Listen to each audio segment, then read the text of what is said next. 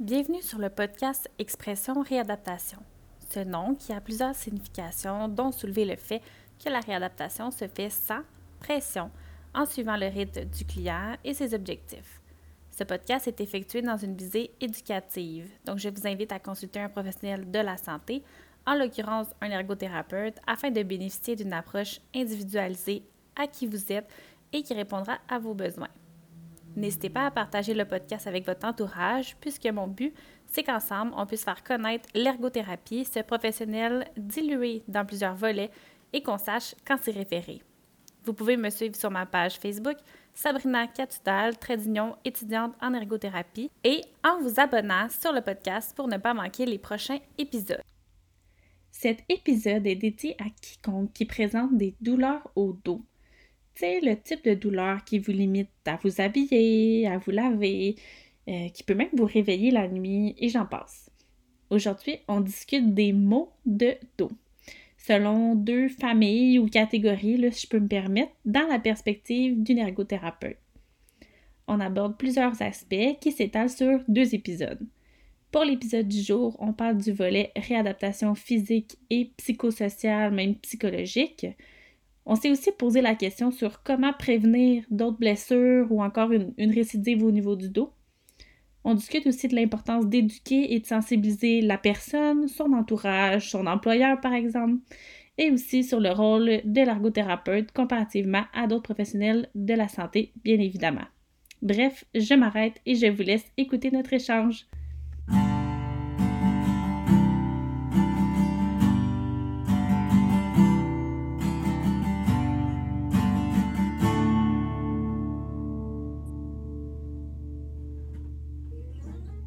Cette belle journée, je reçois Danielle Boivin, ergothérapeute et fondatrice de la revue Ergo, la revue des ergothérapeutes du Québec, et qui est membre de l'Ordre des ergothérapeutes du Québec. Donc, bonjour Danielle.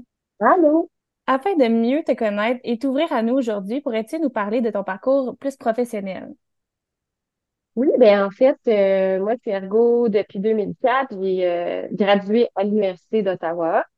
Et puis, j'ai commencé en traumatologie euh, au Centre Montérégie de réadaptation à Saint-Hubert. J'ai fait ça pendant presque dix ans. Et puis, euh, je travaille avec les gens qui sont euh, amputés, grands les gens qui ont un traumatisme crânien léger, modéré, sévère, des blessures orthopédiques graves. Puis ensuite, je me suis dirigée vers le privé, mais avant ça, j'ai fait de l'aide humanitaire d'urgence à Port-au-Prince, un mois après le séisme du 12 janvier 2010. Donc, euh, je suis allée avec un ONG qui s'appelle Handicap International. Donc, je suis allée pendant un mois pour faire la réadaptation auprès de majoritairement des amputés, des gens qui ont une amputation.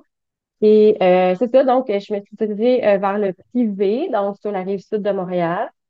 Puis, j'ai toujours travaillé pour des petites bannières et j'ai commencé à faire davantage de santé mentale en 2015, mais euh, toujours, toujours en faisant de la santé physique euh, majoritairement.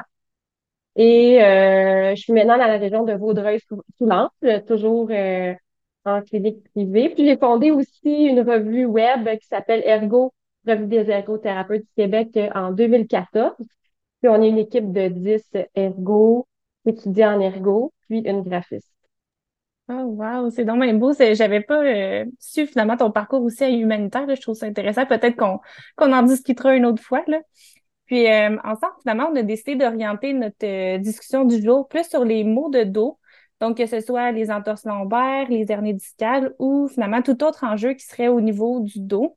Est-ce qu'on pourrait commencer un peu par clarifier ces termes-là pour être certain finalement qu'on comprend bien les nuances qui peuvent exister? Oui, avec grand plaisir. Puis vraiment, vraiment spécifier que c'est ce que vous entendez aujourd'hui, c'est une photo de mes connaissances. Puis euh, c'est en constante évolution. Hein? Euh, vous parleriez à un autre ergothérapeute, puis il y aurait peut-être d'autres informations euh, à ajouter, à, donner. c'est selon mon parcours, mes formations continues, mon expérience personnelle. Donc, c'est que les maux de dos, c'est quelque chose, c'est un diagnostic qu'on voit très, très souvent en clinique privée. Aussi, quand j'étais en traumatologie, parce qu'avec les impacts des gros accidents, euh, le dos est rarement épargné. Dans le fond, il y a comme, on va dire, deux grandes familles, selon moi. La famille plus des hernies discales, la famille plus des entorses lombaires, lombalgie, syndrome facétaire. C'est comme, on va dire, euh, deux familles. Commençons, par exemple, par l'hernie discale. Tu sais, on a des, des vertèbres. Entre chaque vertèbre, on a euh, des disques vertébraux. Donc, c'est comme les chocs, les coussins qu'on a pour absorber les coups. Ces disques-là sont constitués d'un anneau fibreux, qui est plus ou moins rigide, contient une substance plus gélatineuse qui absorbe les chocs. Puis, pour différentes raisons qu'on pourrait expliquer éventuellement, mais ça peut être euh, des mouvements répétitifs du front, ça peut être un trauma, ça peut être euh, euh, au niveau de la sédentarité, ça peut être euh, au niveau de la génétique. Il peut y avoir comme une rupture de cet anneau fibreux-là. Il peut aussi y avoir un bombement, ça fait juste, le diélo fait juste pousser. Il peut y avoir aussi une rupture. C'est ce qu'on appelle, quand il y a une rupture de l'anneau fibreux, c'est ce qu'on appelle une, une hernie discale. Cette hernie-là, elle peut causer problème ou non, dépendamment où elle se situe. Si l'hernie ressort euh, sur le côté où il y a un, un nerf, une racine nerveuse, ou du côté de la moelle épinière, bon, là, ça peut porter atteinte, disons, à la santé physique de la personne et de la santé mentale possiblement, mais principalement au niveau de la santé physique. C'est ce qui fait que, par exemple, si le nerf est touché, si l'hernie accote sur le nerf ou si le nerf est comprimé, mais ça peut donner des symptômes une irradiation dans la jambe, une douleur plus prononcée au niveau du dos, engourdissement, je pense que j'ai dit, je suis pas certaine. Donc, euh, au final, une hernie discale, c'est ça. Par contre, là, on peut avoir des hernies asymptomatiques sans le savoir et ça ne cause aucun problème. Euh, donc, c'est pas parce qu'on a mal dans le dos, dans le bas du dos, qu'on a une hernie discale. C'est sûr que les hernies vont se situer plutôt dans les régions, la région lombaire ou la région cervicale, parce que ces deux régions, il y a plus de mobilité. C'est des régions qui sont très sollicitées. Euh, donc, c'est des régions plus à risque d'avoir des hernies discales. C'est pas impossible d'avoir un, hernie discale en, en thoracique, en dorsale, donc dans le milieu du dos, euh, mais c'est plus rare. C'est arrivé dans ma carrière que j'en ai vu qui causait problème, mais c'est plus euh, rare. Mais c'est sûr que généralement, c'est confirmé par une imagerie de résonance, par résonance magnétique, donc une IRM. On peut aussi parler éventuellement de oui ou non une IRM, mais pour ce qui est d'une entorse lombaire, c'est une vraie entorse, c'est qu'il y a une atteinte ligamentaire. Donc, entre les vertèbres, il y a des ligaments. Ces ligaments-là, ils servent à relier les os ensemble et à garder, dans le fond, une certaine euh, stabilité. Sinon, les os, seraient un peu dans le vide. Euh, c'est pas les muscles qui retiennent les os ensemble. Puis généralement, une entorse, par définition, c'est une atteinte ligamentaire, un peu comme une entorse à la cheville. Les ligaments de la cheville ont été perturbés de différents grades. On voit souvent un diagnostic d'entorse lombaire. On voit souvent initialement lors d'un accident, on voit souvent entorse lombaire quand la personne a le mal dans le bas du dos. Mais c'est pas toujours une entorse. C'est comme un, genre de diagnostic un peu fourre-tout. Euh, parfois, c'est vraiment une entorse, mais parfois, c'est une douleur, donc une lombalgie, une douleur comme musculaire. Euh, les physios vous diront aussi que ça peut être un syndrome facétaire, ça peut être, euh, ça peut être comme, mais ça, cette famille-là, c'est pas nécessairement important en ergo qu'on sache exactement si c'est un syndrome facétaire ou une entorse ou une lombalgie. Mais euh, ça peut être intéressant de le savoir. Mais c'est vraiment comme ces deux grandes familles-là.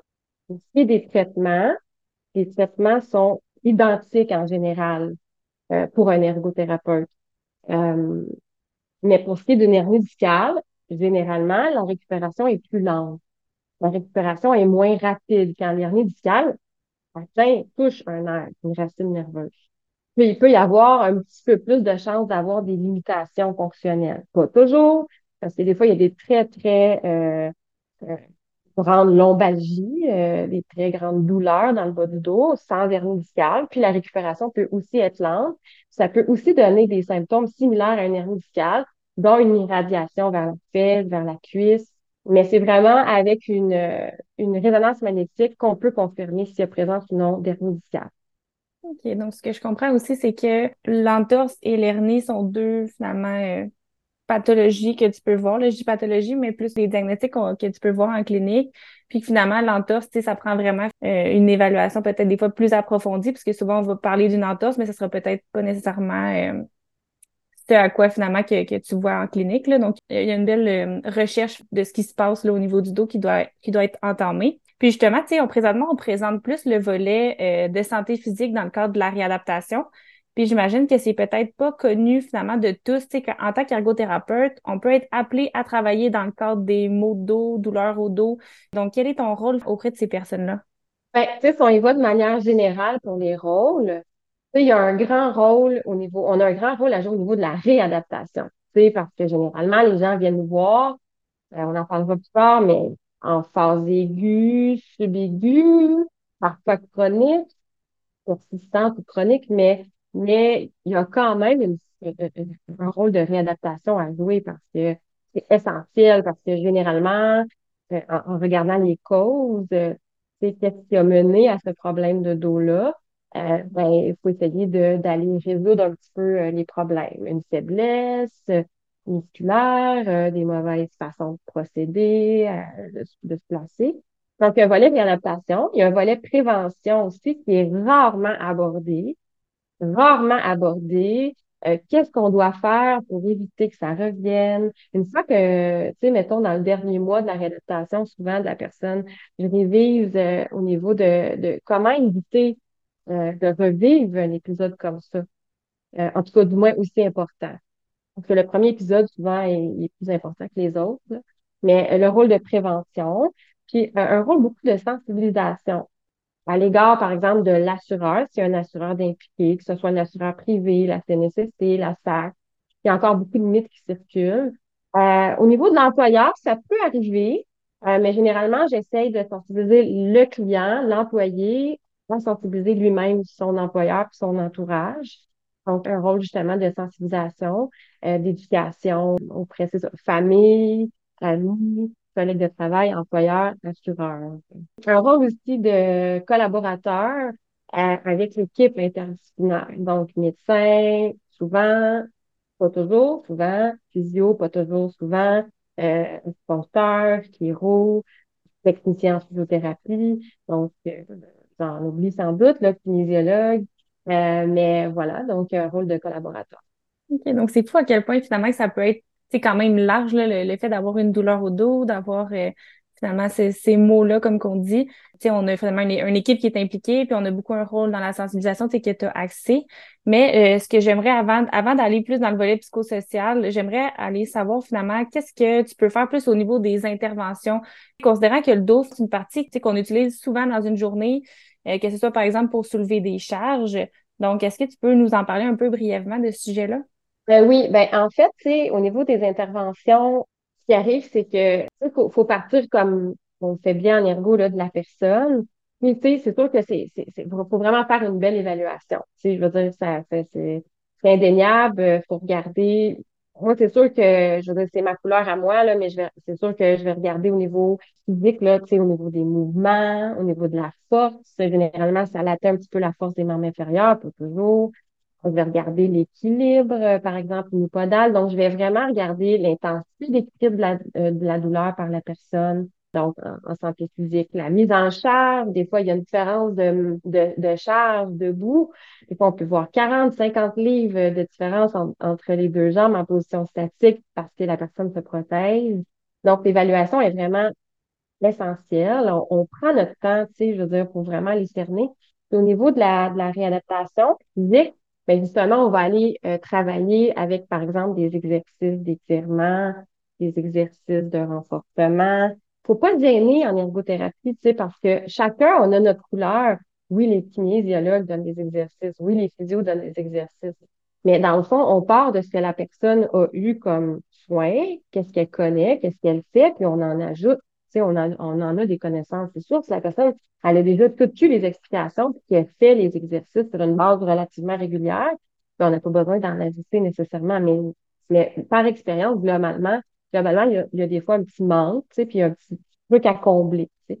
Fait qu'au niveau des exercices, ensuite, euh, étirement, ça c'est aussi, c'est parce que c'est une méthode d'autogestion de la douleur. Euh, L'autogestion de la douleur, c'est très important. C'est euh, la glace, la chaleur, prévention par les étirements, changement de position. Parce que les gens vont souvent avoir tendance à privilégier la position assise. Donc, la position assise, elle est très mauvaise pour la guérison. C'est pas que c'est euh, mauvais de s'asseoir, mais il faut pas être sédentaire parce que la pression dans le bas du dos, quand on est assis, elle monte à 140% donc, quand on est assis, il y a une pression qui est exercée. C'est pas grave. Moi, je veux dire, on a un job où on est assis, on est debout, mais c'est pas par cette posture-là qu'on va se guérir. Donc, c'est de là aussi l'importance de sensibiliser la personne à l'alternance de position. Donc, à regarder au niveau de ses postures, au niveau de la personne, comment elle se positionne, comment elle se place quand elle travaille. Donc, aller investiguer au niveau de ses occupations, euh, donc, ça passe par les loisirs, ça passe par le travail, ça passe par les activités domestiques. Donc, aller vraiment valider c'est quoi la, la, la, la variabilité dans, dans les postures euh, quotidiennes. C'est sûr quand on a quelqu'un qui a un emploi très physique, c'est un, un grand volet, la réadaptation en ergo. Le travail, quand la personne a un, emploi très physique, très sédentaire. Mais il faut vraiment pas lier tous les autres aspects avant le travail, des fois, tu sais tout le volet loisir, la personne, est-ce qu'elle fait de la course à pied, elle a encore continuer à courir, ça peut être bon. Ça peut être bon aussi d'interrompre temporairement. Euh, oui, donc ça donne un petit peu un avant-goût de, de ce qui est abordé en ergothérapie pour le volet plus santé physique. OK. Tu disais que la gestion de la douleur, des fois, ça peut aussi être quelque chose qui peut être un enjeu. Tu sais, chez des clients, mettons, je pense à un client que sa tolérance à la douleur pourrait être plus grande qu'une autre. Des fois, ça peut jouer sur le moral, d'où le fait que j'aimerais ça qu'on tombe sur le volet plus euh, santé mentale, euh, dans le fond, qui est associé au dos. Oui. Un volet aussi que j'ai oublié de mentionner, qui est pas purement ergo, mais je veux pas, on, évalue quand même la personne, on lui demande quel médicament elle prend. Généralement, il y a des antidouleurs, des anti-inflammatoires qui sont donnés. Puis le médecin, lui, mettons qu'il voit le, patient une fois par trois semaines, une fois par mois, il n'y a pas le suivi sur la prise de, médicaments. Des fois, il y a des gens qui vont dire Ah, moi, j'aime pas ça prendre des médicaments, euh, je ça. On a quand même un, un, rôle de sensibilisation hein, par rapport à ça, parce que comme je dis souvent à mes patients, il n'y a jamais personne qui est rentré dans mon, bureau en me disant moi, j'aime assez ça, prendre des médicaments. Là. Oui, je veux dire, c'est pas comme euh, valorisé là, dans la société, mais parfois, c'est nécessaire. Des fois, je les réfère à leur médecin, je les réfère à leur pharmacien pour qu'ils comprennent l'importance. Si le médecin a dit d'en prendre pendant deux semaines, ben, il y a une raison. Une raison anti-inflammatoire pour provoquer un petit peu plus la, la, la, la, la pression, le, le, le, de l'inflammation du processus inflammatoire qu'à un moment donné qui est plus nécessaire, tu sais, après la phase aiguë, subaiguë. Fait ça, c'est un volet important que je voulais mentionner. Mais sans parler de dose, sans parler de type de médicament, mais juste de, d'exposer le problème. Donc, le volet plus santé mentale, c'est fabuleux avec notre profession parce que c'est ce qui fait qu'on a vraiment une vision holistique. C'est ce qui fait que ça surprend parfois le patient qu'on va, on va, on va parler de notre rôle, puis ils vont faire comme Oh, OK. Mais les gens sont beaucoup plus ouverts maintenant à entendre parler de cet aspect-là, de se poser ces questions-là. La société a quand même évolué au niveau de la santé psychologique. Donc, j'entends moins, ben, je suis pas fou, tu sais, ça fait vraiment longtemps que j'ai entendu ça. Mais tu sais, c'est aussi de la façon que l'ergo l'aborde. C'est vraiment d'essayer de dire, ben, moi, je veux comprendre qu'est-ce que vous vous dites quelles sont vos pensées quand vous avez mal? Il y a, des gens que ça soit vraiment pas long là, comme sujet. Là, je veux dire, c'est clair qu'ils n'ont pas peur. Ils n'ont pas peur de bouger, de se blesser. Ils n'ont pas de pensée catastrophique. Ils gèrent bien l'intensité de leurs activités. Ils sont pas dans un mécanisme de protection, de, de, de défense. Ils n'ont pas de posture antalgique euh, énorme. Donc, tu sais, il y a des gens, ça va être très court là, euh, comme, comme discussion. Par contre, c'est important, même si ces gens-là, ça va bien, c'est important de suivre l'évolution parce que ça peut changer, parce que des fois, c'est plus long que ce qu'on a pensé, on avait des attentes, on est déçu. Donc, c'est important de, faire un petit suivi quand même pendant la réadaptation. pour ce qui est des interventions en santé mentale, c'est une des choses aussi qui est très importante à regarder, c'est l'accident, comment c'est arrivé. C'est-tu arrivé parce que la personne est tombée par elle-même? C'est-tu arrivé parce que la personne est tombée, mais elle avait déjà dit à son patron que le plancher il était glissant? Ça faisait plusieurs fois qu'elle sensibilisait son supérieur, le contremaître. Est-ce que l'accident est arrivé en auto à cause d'une autre personne? Est-ce qu'il y avait un passager qui a eu des blessures plus graves? C'est ça, cet aspect-là, là, ça crée des émotions. Ces émotions-là, ben, on les emmagasine on n'en parle pas. Fait que c'est ça qui est important aussi, c'est de voir, ben, OK, là, ça faisait longtemps que vous disiez à votre poste qu'il y a une frustration parfois. Toujours. Mais si la personne a, a un peu de rancœur, c'est important d'en parler pour qu'elle extériorise ça. Puis aussi lui donner des stratégies de qu'est-ce qu'elle peut faire, à qui elle peut parler, peut peut-être avoir aborder le sujet avec son employeur, si par exemple ça concerne l'employeur. Tout ce qui est assureur, quand il y a un assureur d'impliquer des fois, la personne est payée à 90% de son salaire, mais des fois, la personne, n'a pas de salaire. Des fois, la personne est payée à 50% de son salaire. Ça, ça l'affecte aussi. Ça, ça peut créer un stress. Comme ça peut créer une détente parce que la personne, elle a du temps, elle n'a pas de problème de revenus. Tout ce volet-là a un effet sur la personne, sur sa guérison. Ça va être bien plus stressé de me guérir si je n'ai pas de salaire. je veux dire, si j'ai des dettes, c'est pas que si j'ai un salaire, ça va prendre plus mon temps. Mais si on parle juste de l'aspect santé mentale, ça va être un petit peu moins envahissant comme euh, au niveau émotionnel. Si, par exemple, aussi, euh, au niveau psychosocial, il y a un médical qu'on appelle inachevé, c'est-à-dire que la personne est en attente. Là, elle, voudrait vraiment passer un IRM, mais son médecin veut pas, le physio est pas d'accord. Euh, la personne, elle attend une injection, puis on lui a promis ou on lui a expliqué que ça pouvait avoir des effets très importants sur sa douleur. La personne est en attente. C'est pas très bon. Ça, c'est comme pour certaines personnes, ça va envahir les pensées. Ça va faire que la personne, elle va pas être dans le moment présent, puis elle va pas profiter pleinement des interventions qu'on lui donne.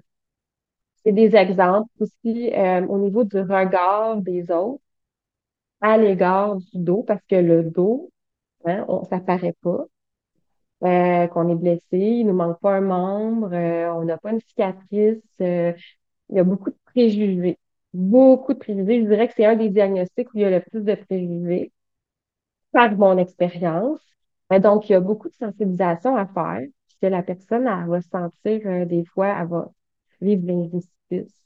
Donc, c'est vraiment de. Il y a des questionnaires qui existent pour savoir si la personne a envie de l'injustice. Des fois, la personne, elle ne sait pas vraiment, mais avec ce questionnaire, elle fait comme Ah ouais, hein, je sens que j'ai beaucoup de préjugés.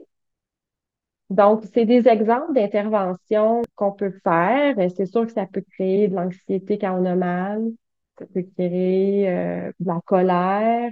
Donc, au niveau de la gestion émotionnelle, des stratégies de gestion d'anxiété, relaxation, donc c'est toutes des interventions plus aspect euh, santé mentale. Moi aussi, je trouve ça intéressant parce que moi, c'est ce qui m'a aussi euh, intéressé de l'ergo, l'aspect plus de santé mentale, parce que j'ai l'impression qu'on peut plus finalement se mettre à la place de ces gens-là, tu sais, mieux comprendre leur réalité, puis ce qui a finalement amené qu'ils soient rendus en thérapie avec nous, puis qu'ils nous consultent. Donc, euh, je trouve ça beau aussi que tu mets vraiment cette emphase-là sur, d'aller euh, valider, accueillir ces émotions-là qu'eux ont vécues soit par le passé ou même encore actuellement. Fait que j'aime bien la pression là, que tu, tu abordes présentement. Puis aussi, tantôt, je sais que tu as abordé un peu les, les professionnels impliqués, là, que tu pouvais collaborer avec euh, certains euh, autres professionnels. Puis j'aimerais un peu qu'on puisse mettre peut-être euh, les différences parce que je sais que certaines personnes là, qui nous écoutent pourraient ne même pas savoir que l'ergo pourrait être impliqué dans les cas de problèmes au dos. Fait que pour moi, ça serait important de, de, d'en discuter finalement, à savoir le, le chiropraticien, puis peut-être le physiothérapeute, qui serait comme selon moi deux professionnels qui on collabore plus euh, avec eux dans le lien avec les problématiques au dos. Donc, en quoi notre lunette plus euh, ergothérapique ou en ergothérapie euh, serait différente finalement selon toi? Oui, c'est ça. Puis en plus, physio-chiro, on parle de deux professions qui se rapproche un petit peu en termes d'intervention. Tu sais, je veux dire, on s'entend que c'est deux cours complètement différents, mais il y a quand même, quand même des aspects de thérapie manuelle que les deux font que nous. Je dis aux patients, moi, dans le fond, je ne toucherai pas à votre corps. Sais, moi, mon, mon travail, c'est pas ça. Donc, c'est sûr que si vous allez en physio puis en chiro, vous vous attendez quand même à ce qu'il y ait des traitements manuels. Euh, aussi des, des, euh, des modalités, mais tout ce qui est TENS, ultrasons, il y a certains euh, physio ou techniciens en physio. Là, je dis physio, mais j'inclus aussi les techniciens en physio. Il y a des, ça dépend, hein, chaque, chaque physio, physio a, a, sa propre approche, euh, mais euh, c'est sûr que c'est, c'est beaucoup manuel, hein, c'est beaucoup par leurs mains. Donc, ils vont, ils vont moins responsabiliser le patient. Oui, c'est sûr qu'ils vont donner des exercices. Ils vont responsabiliser le patient dans ce sens-là. Ils vont leur, euh, ils vont leur enseigner des méthodes antalgiques, des méthodes, par exemple, d'autotraction, euh, au niveau du bas du dos, mettons, pour comme alléger un peu les douleurs. Mais tout ce qui est, mais nous, c'est vraiment de la responsabilisation parce qu'on touche pas à la personne. La personne ne peut pas compter sur mes mains pour aller mieux. Donc, c'est ce qui fait que des fois, les gens vont vouloir avoir un peu quelque chose de plus facile. Donc, ça va souvent passer par la physio, la chiro, l'ergo, euh, pas l'ergo, la masso, le CO, parce que c'est passif. Je veux pas dire que c'est passif. Je veux pas que mes collègues pensent que c'est ce que je pense de leur profession. Mais il y a quand même, euh, il faut prendre à l'évidence qu'il y a un grand, un, grand aspect qui est passif. La personne est écoutée, ils ont des tables de traitement. Donc, la personne, elle, est, elle est en traitement passif. Donc, c'est c'est un peu plus, je dirais, confrontant de venir en ergothérapie parce que faut admettre, faut changer certaines habitudes, certaines pensées, euh, certaines façons de faire, certains loisirs, de façon, tu sais, donc, euh, si on est sédentaire, donc on, va aborder quand même cet aspect-là. C'est plus confrontant. Donc, quand les gens paient pour ça, il faut qu'ils soient prêts à faire ces changements-là parce qu'en sortant du bureau, ben, il y a quelque chose qu'ils doivent, qu'ils doivent faire euh, pour éventuellement, tranquillement, aller mieux. Bon, donc, l'aspect, je dirais que ça, c'est un aspect majeur euh, qui nous différencie inévitablement euh, le volet santé mentale. Tu sais, je veux dire, on est parmi les seuls, à l'exception de certains autres, comme les infirmiers, infirmières. Là, je ne vais pas toutes les nommer, mais qui avons les deux volets, santé physique et santé mentale à notre profession. Là, on, on fait de la santé mentale, presque, peut-être certains aspects anatomiques et tout. Les physios ont peut-être un cours de psy, deux cours de psy. Fait qu'au final, on doit se vanter de ça. On a les deux aspects. C'est sûr qu'on n'est pas physio, qu'on n'est pas psychologue, mais on voit la, la, la, personne de façon très, très, très holistique. C'est indéniable. C'est ce qui fait que j'ai choisi cette profession-là. Donc, c'est sûr que le volet santé mentale est abordé. Puis, comme je disais tantôt, ça peut être très court, mais ça peut être aussi un volet très long, dépendamment de chaque individu. C'est le fun aussi parce que, tu sais, quand ils vont justement voir une ergo, tu sais, comme toi, ils vont te rencontrer en clinique, tu sais, ils savent que finalement, tu vas avoir cette ouverture-là avec eux pour, tu sais, pouvoir en, discuter, pour prendre un moment de pouvoir parler avant de se mettre un peu en action dans des tâches plus, euh, tu sais, de leur vie quotidienne, finalement, comme qu'on discutait tantôt. La deuxième partie sortira le 9 octobre. Je tiens par la même occasion de prendre un moment pour vous remercier tous et chacun de prendre le temps d'écouter et même de partager les épisodes. Si jamais vous avez des suggestions, vous avez des questions ou encore vous avez le goût de participer à un épisode avec moi, euh, sachez que mes coordonnées sont en dessous de l'épisode, donc vous avez juste à m'envoyer un petit message, on va pouvoir coordonner le tout euh, ensemble. À jeudi prochain!